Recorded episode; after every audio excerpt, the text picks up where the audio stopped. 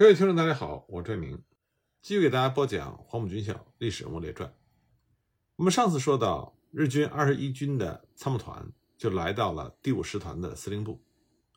二十一军的参谋副长佐藤贤了大佐就先是传达了安藤司令官对于第五师团未来动向的意见，然后聆听了第五师团金村师团长的看法。那么金村这个时候仍然坚持他的八堂九堂决战论。当时金村师团长是这么陈述的：“他说，军司令官对本师团命令掩护军集结的新任务理当服从，但是究竟在哪一线上，用什么战斗手段来掩护军之集结，务请完全委任熟悉现场地形和地形的师团长，切勿予以限制。对目前陷入重围的各部队，令其退至雍宁附近，重新构筑防御阵地一事。”将使全体官兵意气沮丧。相反，对于敌军给予战胜的气势，可能使我方造成不可收拾的局面。万一如此，如何能掩护军之集结？不仅如此，若是自目前之八塘附近撤退，而集中于雍宁附近的小地区，则敌军大可将其一部或者一半来对付本师团，派出大部分兵力打击在钦县附近登陆的我军主力。因此。为使军主力能够对敌军给予彻底的大的打击，本师团应该以积极的气魄和态势抵抗敌军，迫使敌军无法转移其兵力，将其大部或全部兵力溢留于现在的位置。现在要我师团撤退至佐藤参谋副长所画的地图上之线，并非不服从，而将是无法实行的事情。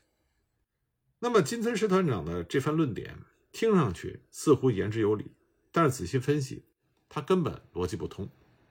他最大的弊病就在于，他认为，假如一旦撤离了巴塘地区，而集中于雍宁附近的小地区，就会让国军将其一部或者一半对付第五师团，派出大部分兵力来打击在钦县附近登陆的二十一军主力。但问题是，为何他所坚持的在九塘地区就能够达到将国军主力约束住？使之无法转移的目的呢？为什么国军不会以其一部或者一半的兵力来对付在九塘地区的第五师团，而派出大部分的兵力来打击在日军兵力空虚的南宁，或者是在钦县附近登陆的二十一军主力呢？为了避免国军将日军第五师团牵制住，最好的处置反而应该是让第五师团的主力和国军脱离接触，让他获得充分的行使自由。然后部队在经过补充休息和重整之后，重新集结于南宁地区，居一种内线的地位，这样才能利用快速的反应和机动力上的优势，来应付任何一个方向上国军的攻势。金村想利用积极的气魄和态势抵抗国军，迫使国军无法转移兵力，将国军的大部分兵力遗留于现在的位置。但以当时第五师团的兵力状况和态势来说，他根本就不具备实施决战的能力和条件，那么他的攻势没有办法达成歼灭国军的积极目的，反而会让第五师团现在八塘和九塘地区更加有利于国军以其一部和一半的兵力转用于其他地方。要知道，九塘和昆仑关地区距离日军的后方基地是很远的，它的补给线很长。金村要想在这个地方进行决战，他是完全违背了军事上的基本原则。那么，也许有人会说，金村师团长的这种考虑是基于对于国军方面的兵力现状确实了解之后做出的结论。但实际上，在日军的记录里，金村师团长的陈述并没有看到他对于国军兵力和状况以及战力持久与否做出了任何准确的判断。尽管后来的事实也的确是国军三十八集团军对于八塘九塘地区已经受到严重损失的第五师团。并没有能够继续的进行致命的打击，但是在金村的陈述之中，并没有看到他对国军的战力有过任何的探讨。在他的陈述中，我们更多看到金村对于决战的坚持，实际上是一种意气用事的偏执，而并不是以事实作为根据的，不是经过了深思熟虑的军事考虑之后下达的，只是因为他的部队在昆仑关遭到国军的打败和歼灭。作为指挥官的金村想要报复的这种心理，但非常有趣的是，根据日方的史料记载，当时佐藤参谋副长等人对于金村的这种决战的看法，居然抱着肯定的态度，他们支持金村的决定，返回了广东。当时同行的参谋井本少佐在他的日记里写下了这样一段文字，他写道：“九点出发，拜访了金村兵团长的司令部，情况虽然极为紧张，但是兵团长毫无动摇，自然而冷静，很热忱地做出了正确的判断，全无悲观的看法。目睹名将的风采，敬仰不止。既然如此，何愁之有？”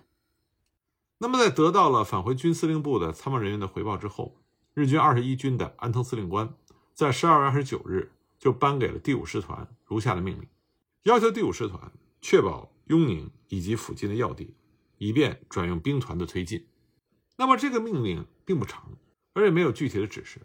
也就是说，二十一军司令部完全放任第五师团金村师团长自行决定。那么金村呢，就对准备出发九塘地区对坂田支队进行救援的吉川少将做出了指示。让他抵达九塘之后，担任该区第一线所有部队的总指挥官，必须尽力将国军的攻击击退。而坂田三木联队由于损失比较大，命令他们退到后方整理阵容，最前线的补给务必不顾危险，维持万全。那么在金村的这个指示中，并没有提及实施积极性的攻势、寻求决战等论点，这就说明金村实际上。对二十一军司令部的指示是做出了妥协和让步。一九四零年一月一日凌晨，作为救援九塘和昆仑关坂田支队的吉川支队从南宁往九塘和八塘出发。为了避免陷入坂田支队弹药短少的错误，吉川支队尽可能的带了大量的弹药、粮食、土木工具和建材等前行。这支援军在上午十一点的时候抵达八塘。吉川支队长在途经七塘的时候，由台湾步兵第二联队处获得了一张国军使用的五万分之一的军用地图，这是该联队第二中队的安达守家大尉在战场上所获得的。经过和日军所使用的十万分之一的地图对比，并且在现场进行对照，发现日军地图的错误很多。日军就利用这张国军的地图作为基础，进行了八塘一带地形地貌的观测和侦察。最后呢，吉川支队长以八塘一带的地形更为有利于防御固守，所以就下达了决心，不再前进到九塘地区，而是占领八塘两侧以及北面高地一线，作为收容坂田支队的阵地。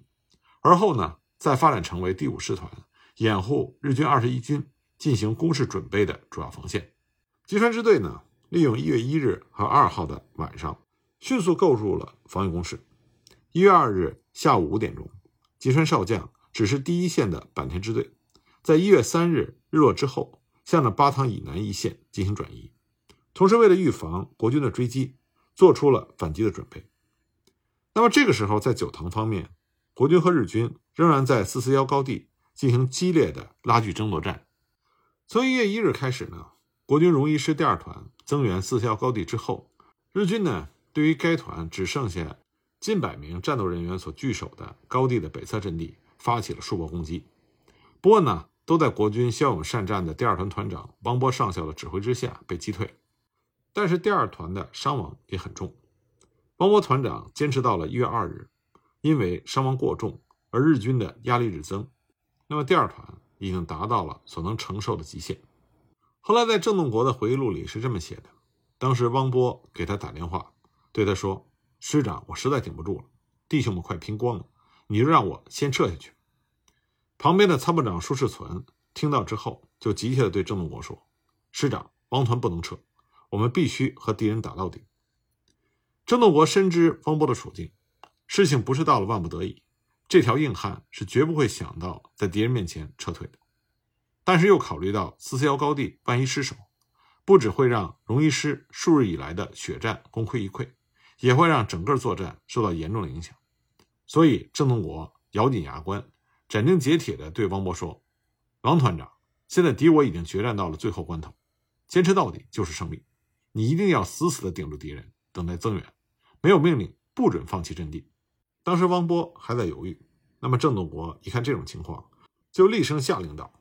就是剩下最后一兵一卒，你要给我顶下去，丢了阵地，我砍你的头。”军令如山，汪波在郑洞国不容置疑的严厉态度中，知道郑洞国绝不会允许第二团撤下阵地，所以汪波只好拼命死守。那么，知道汪波那里的困境，荣一师参谋长舒世存特意把师部的特务连、传令兵、伙夫等勤务杂役人员，连同自告奋勇参战的轻伤人员等，凑齐了一支一百八十人的突击队。这是荣一师当时最后一支可以战斗的队伍了。郑洞命令他们立刻出发，跑步增援四四幺高地。这支突击队利用了夜色的掩护，悄悄摸进到日军阵地的背后，然后发起了猛攻。这个时候，四四幺高地上，中日两军都因为连日的激烈战斗极度疲劳，双方都是伤亡惨重。日军遭到荣一师这最后一支突击部队的攻击，开始不支。同时呢，杜聿明这个时候也督促两百师和新二十二师各以一部，由四四幺高地的两侧帮助荣一师的攻击，而补充第一团则配属给新编二十二师，由昆仑关方向攻击四四幺高地北侧，位于该高地。和昆仑关之间的石桥。那么，进攻四四幺高地的日军有很大一股兵力是来自于石桥。那么，各方面国军刚开始都获得了进展。一月三日天亮之后，两百师再加入攻击四四幺高地日军的左侧背，而炮兵呢，则以一部放置于枯桃岭上，侧射四四幺高地反斜面上的日军目标。战到中午，新二十二师和补充第一团就攻克了石桥。形势对国军更加的有利。一月三日，这也就是日军吉川支队长要求第一线的坂田支队撤离的日子。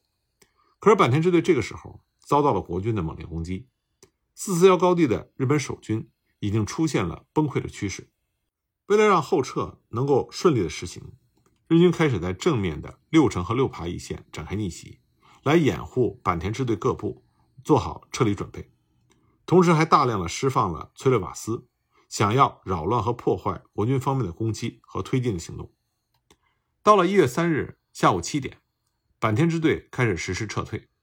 他们以炮兵、伤病员、战斗部队的顺序出发。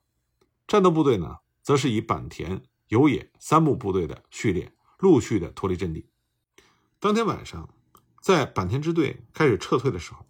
国军各部。仍然对当面的日军阵地实施攻击。四四幺高地的日军在撤退之前，还实施了全线的逆袭，大量的释放了毒气。荣一师的最后的突击队，趁着日军逆袭完毕退回的时候，紧跟其后，在击破了日军的后卫部队之后，正式收复了这个染满了鲜血的四四幺高地。而其余部队呢，在日军撤离之后，也陆续开进到了日军所放弃的阵地。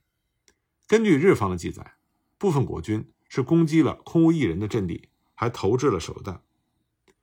一月四日天明之后，新二十二师继续展开面对九塘的攻击。攻击部队跟随在向后撤退的日军之后，扫荡了日军的后卫部队，终于在早上十点三十分正式宣告占领九塘。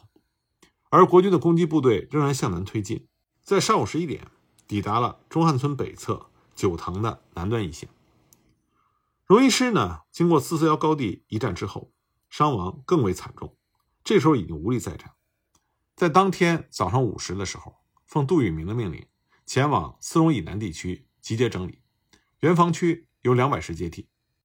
那么，国军第五军攻下九塘，其中有部分的原因是因为日军第五师团主动向八塘收缩，但这也是因为日军在第五军连日攻势压力之下所引发的结果。日军的撤退似乎并没有被国军方面所侦查得知，因此当时呢，杜聿明的预想是，日军可能在接受了进一步的新锐部队的增援之后，会发动反击，所以第五军司令部下令各师就四二九高地、四四幺高地、石桥、六爬、六城、枯桃岭一线，迅速的占领阵地，构筑工事，建立起有效的防线，来预防敌人的反击。四四幺高地争夺战，这是桂南会战。昆仑关作战后期最惨烈的作战，中日双方在这个高地上反复拉锯，浴血拼杀，双方都是伤亡惨重。在这座四四幺高地的山头上，洒满了荣一师抗日将士的鲜血。该师师长郑洞国在回忆录里写下了当天赶到四四幺高地视察时亲眼所见。他写道：“昆仑关战役是中日两国精锐军队间的一次殊死决战，其激烈程度为抗战以来所罕见。”而在这次战役中，四四幺高地的争夺战又是往复拉锯最惨烈、时间持续最久、彼此牺牲最为惨重的一次战斗。战斗结束不久，我带参谋长舒世存，踏着尚未消尽的硝烟，亲往该高地视察。双目所及，但见主峰及附近的山头上弹坑累累，子弹壳、炮弹壳、手榴弹的木柄、破损的枪械比比皆是。草地树木全被烧毁，没有一块完好之地。双方很多阵亡官兵的尸体散卧其间。高地北侧是我军最后据守的阵地，也是战斗最为激烈的地方。山脊两侧敌我死伤遍布，双方阵亡的官兵交错倒卧在血泊中，无法插足。沿着高地北侧前行，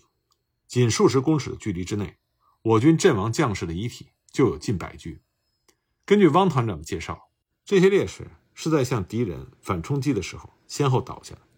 有不少烈士虽然早已停止了呼吸，但仍然怒目圆睁，身躯保持着向敌冲杀投弹的姿势。给我印象最深的是一位大个子的士兵，他的左腿已经断了，身上几处弹伤刀痕，军衣浸满了紫褐色的血迹，但是一双粗壮的大手仍然死死地掐住了一个日军士兵的咽喉。将其压在其下，显然这位烈士是负伤之后又与敌人肉搏牺牲的。目睹这样悲壮的情景，连我这个久经战场军人也不禁落下了热泪。的确可以这么说，昆仑关战役的胜利完全是靠抗日将士们的血肉和生命换取的。那么，日军坂田支队一月三日撤离九塘，这属于有计划、有准备的转进行动，不像放弃昆仑关时候。走的那么匆忙，于是呢，日军坂田支队指挥部在离开九塘的时候，尚有时间将战死者的灵牌举行招魂祭，而且还在九塘民居的墙壁上贴满了所谓的“闭环九塘与蒋军”的布告。那么日军的这份布告是这么写的：日军完成作战任务，以凯旋返还九塘之通告。今次作战，因为我军派遣至九塘附近之一部。蒋军未及攻击而来，以致发生战端。然我军乃趁此良机，企图一大反击，至此完结。其警备约经五旬，派遣于此地之我军数大队，则善能与蒋军十余师互相对峙，而继续力斗。特对该地的蒋军，得以比较他方面做出至今未见之强健奋战表示敬意，同时并向绝伦无比之我军之坚韧。能将优势之蒋军击退，而将威武宣扬于中外之战功，不惜绝声称赞。但我军对此地之防守，业已到完全击碎蒋军之企图之目的，因是返还蒋军。最后对待九塘附近战死之日中两军的战士之武勋，赞扬而起其名符。那么有些战史作家呢，经常会引用日军的这个布告来说，日军是以默认其不堪再战。但实际上，日军这个布告的目的，根本就是在夸耀日军武功的强盛，能够以寡击众，达成任务，并且实现了击碎蒋军的企图。其中虽然也在赞扬国军第五军可以比其他方面的国军做出了至今未见的强健奋战，但他称赞第五军的目的是为了突出日军的英勇善战，并且声称九塘的撤退是日军主动将九塘还给了国军，言下之意就是我不要了。才还给你这份布告呢？后来上呈给了蒋介石，蒋介石读完之后引以为耻，并且在军事会议上一字一句的朗读了出来。那么这份布告是一个非常好的范例，可以让我们一窥在抗日战场上日本军人的心态。自从七七事变以来，在中国大陆战场上的日本陆军历次会战都是以少于国军甚多的兵力，能够轻易的击退数量上占有优势的国军部队。赢得军事作战上的胜利，而且损失呢也比国军方面低很多。在日军的官方文献中，动不动就宣称国军在战场上的遗失数不合常理的超出了日军的伤亡十倍乃至二十倍以上。所以当时日本军方从上到下都是轻视国军的战斗力，看不起国军部队，在集体意识上已经塑造出了一种极度膨胀的心态。在这种状况下。一位日军战地指挥官，不要说没有达成任务，居然还在国军的面前被迫撤退，这简直可以说是奇耻大辱。那么，在九塘昆仑关地区的第五师团，就是面对了这样的耻辱处境。那么，第五师团号称是日本陆军精锐的部队，一整个旅团遭遇到如此惨重的损失，而且被迫两次在国军的攻势面前撤退，这让信奉武士道精神的日本军人是无法忍受的。那么，这群非常傲慢的日本军人。在战况失利而撤退的当下，秉承着不愿认输、也不愿意承认现实的这种高傲心态，所以才会写出这样一篇死鸭子嘴硬的布告。其中的文字虽然在宣扬日军武功的强盛，但反而却透露出他战败事实的一个线索：两军敌对作战，胜败兵家常事。如果因为战术上的真正需求而进行必要的部署调整所做的撤退，那么对于一位军事指挥官来说，这是顺理成章的作为，根本没有特别的动机，需要刻意的写一份文告告诉对手，我并没有被你击败，我只是主动退让。从心理学的角度来说，只有下意识的感觉到失败而又不愿意承认的人，才会做出这样无聊的举动，欲盖弥彰。事实上，无论是金村师团长想在九塘进行决战，之后呢又不愿意按照二十一军军司令部的指示往后撤退三十到四十公里。乃至到吉川支队所发布的这篇布告，这都是日军在面子问题上的产物。那么由此呢，我们就可以看到，九塘昆仑关的战斗，日军的确是遭受到了不折不扣的失败。很有趣的是，第五师团这是日本陆军在中国战场上堪称是老字号的王牌部队。这个师团呢，也是日本陆军少数号称摩托化的野战师。在太平洋战争爆发之后。还被指派为是攻略马来西亚和新加坡的主力之一，但是第五师团在抗战期间两次国军实打实取得胜利的战斗中都曾经参战，而且都是在战斗中遭受到损失而向后撤退的日军主力部队。一次是在台儿庄，